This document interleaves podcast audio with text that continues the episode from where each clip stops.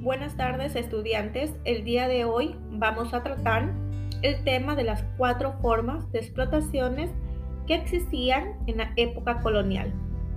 Entre ellas podemos nombrar las siguientes, la encomienda, el obraje, la mita y las reducciones. Bien, de cada una de ellas se darán las características. Vamos a empezar con lo que es la encomienda. Bien, aquí los indígenas eran explotados y quien designaban eh, para que los indígenas vayan a trabajar era la corona. ¿ya? En lo que corresponde al obraje, se, aquí una de las características era que se incrementó la explotación agrícola y ganaderas, junto a la construcción de caminos.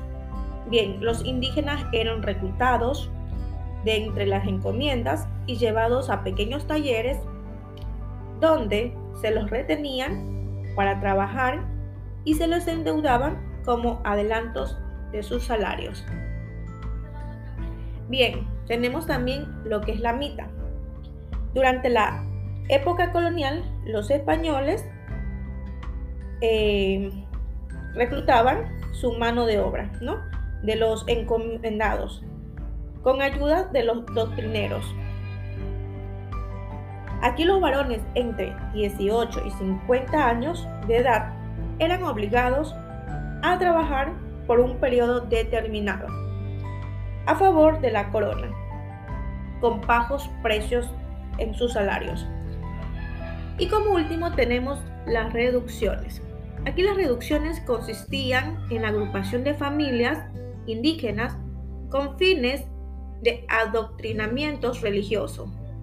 Los encargados de esta institución se denominaban doctrines, quienes tenían la obligación de enseñarles a hacerles prácticas la religión católica.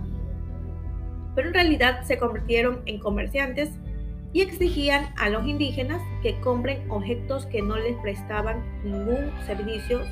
¿No? Aquí podríamos ver lo que son servicios este, como los anteojos, peines, rosarios, catecismo y espejos. Eso es lo que corresponde a las cuatro formas de explotaciones en la época colonial.